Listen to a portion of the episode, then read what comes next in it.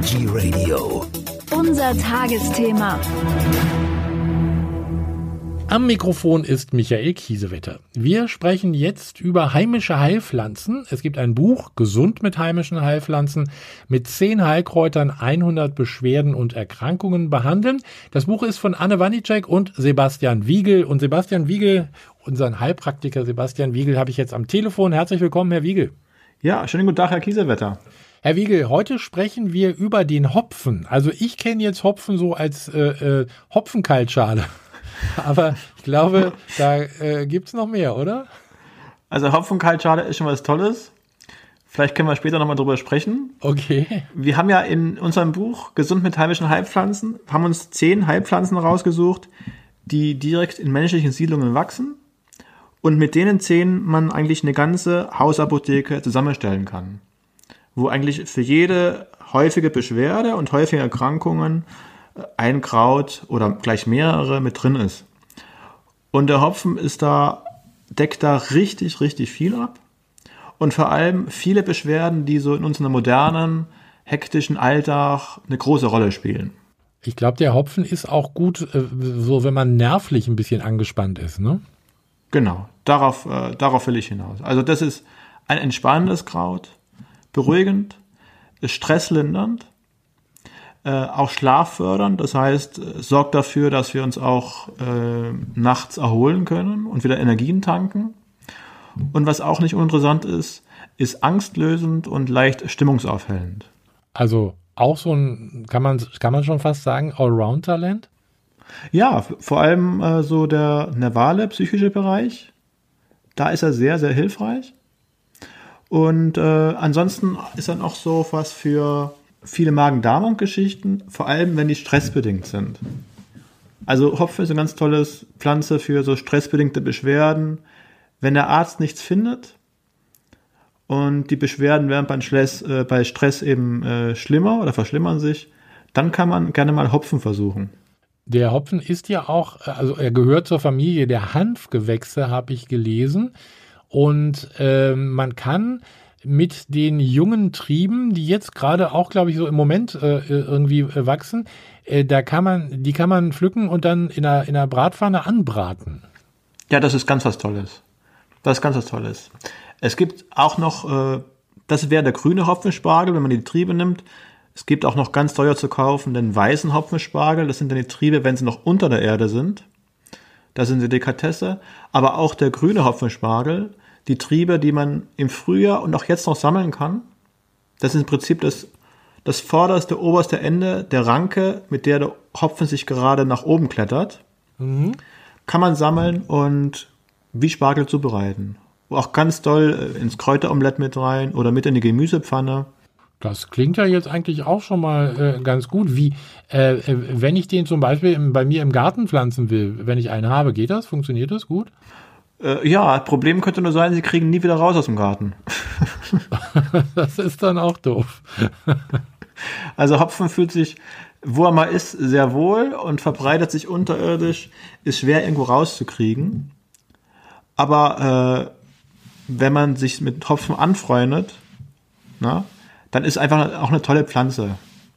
Und man, man, man kommt sich so näher und man kann ihn so betrachten. Und was ich, bei mir am Hopfen so gut gefällt, im Frühjahr klettert er richtig mit hoher, hoher Energie und richtig schnell irgendwo hoch. Ne? Bis zu drei Meter klettert er Büsche hoch, Bäume, Straßenlaternen, äh, was ihm so bietet. Und sobald er einmal oben ist, lässt er sich so nach unten durchblumsen. Ne?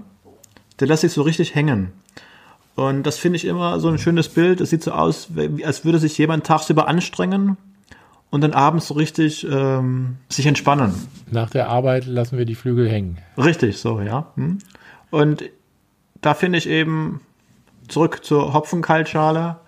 Abends ein Bier mit Alkohol oder ohne. Ja, ja. Ist ein tolles Entspannungsmittel auch. Ne? Also lecker und äh, dann tue ich noch ein bisschen, bisschen was für meine Gesundheit, aber wahrscheinlich mehr, äh, wenn das Bier alkoholfrei ist.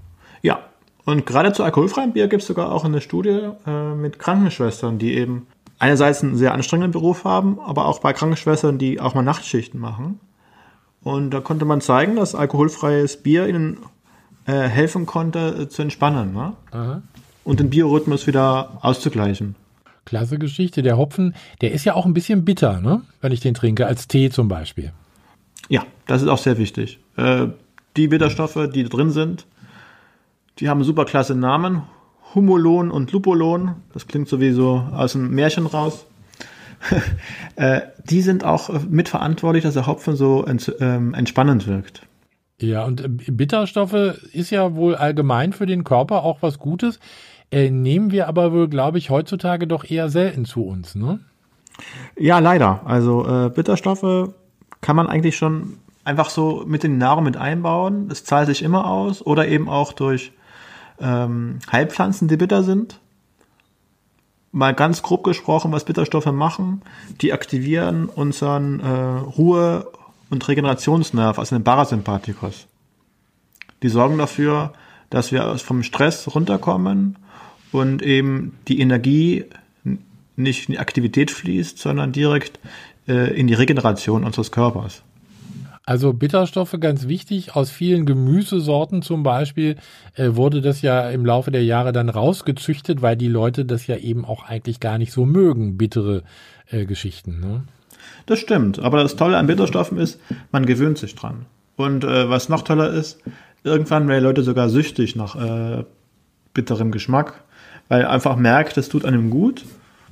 Und irgendwie, äh, ich kenne jetzt viele von unseren Patienten, die mögen das statt äh, süß, genauso fliegen die auf bittere Sachen. Nicht? Ah ja, okay. Ich glaube, wenn man äh, äh, öfter mal so bittere Geschichten isst oder jetzt zum Beispiel beim Hopfentee sich da mal so einen Tee gönnt, dann hat man auch weniger Lust auf Süßigkeiten, oder? Das stimmt. Ja, das beobachten äh, wir schon länger und das empfehlen wir auch gerade bei so äh, Heißhungergeschichten oder wenn man vor allem äh, Hopfen ist richtig klasse, wenn man im Stress das Bedürfnis dauernd hat, was zu essen oder so eine ungesunde Ernährungsweise hat bei Stress, dann ist Hopfen richtig gut. Klasse, also ich äh, nehme Hopfen jetzt, äh, äh wenn ich ihn äh, trinke, als Tee zu mir. Äh, man kann ihn ja, glaube ich, auch sehr gut, äh, das habe ich Ihrem Buch entnommen, auch mit Schafgarbe mischen. Das ist ja auch eine gute Geschichte. Und wie, wie kann ich ihn sonst noch zu mir nehmen? Gibt es da noch irgendwas anderes oder ist Tee dann eigentlich die beste Möglichkeit? Also Tee ist sehr gut. Was wir auch empfehlen, ist Tinktur. Ähm, eben auch wie im Buch ähm, haben wir ein Rezept, wie man Tinktur herstellt. Eine Tinktur herstellt mit äh, Schafgarbe und Hopfen kombiniert, aber auch Hopfen alleine. Was, was eben so gut ist, dass man Hopfentinktur kann man einfach in der Tasche immer dabei haben. Ne? Mit auf der Arbeit und da kann man sich schnell mal ein paar Tropfen in ein Glas Wasser machen oder ein paar Tropfen direkt auf die Zunge. Das kann man auch machen. Eine Tinktur kann man einfach überall dabei haben und schnell anwenden. Also ist das jetzt äh, sowas ähnliches wie die bekannten gelben Rescue-Tropfen, die allerdings ja auch äh, richtig teuer sind? Rescue-Tropfen sind eher teuer und das ist ja auch eine ganz andere ähm, Herangehensweise, wie die hergestellt werden und wie die wirken sollen. Hopfentropfen ist ein richtiges Phytotherapeutikum, wo auch wirklich Studien zugibt und wo man genau weiß, wie das funktioniert und dass es funktioniert. Und Hopfentropfen sind eigentlich sehr günstig. Ja, also Hopfen, äh, äh also Tee, wenn ich ihn mir kaufe, also gibt es ja sicher im Internet oder auch in der Apotheke äh, und daraus dann die Tinktur herstellen, das ist jetzt nicht so teuer. Ein, Flä ein Fläschchen Rescue-Tropfen ist deutlich teurer. Deutlich teurer und ich mag jetzt auch die Wirkung gar nicht vergleichen, äh, aber Sie kriegen auch die äh, Hopfentinktur in Apotheken. Ach, kriegt man auch selber, also schon fertig zu kaufen, also wer es jetzt nicht selber herstellen möchte. Richtig. Und das ist auch äh, sehr günstig. Und da können Sie abfüllen lassen, äh, wie viel Sie möchten. Ne? Ja, super, ja.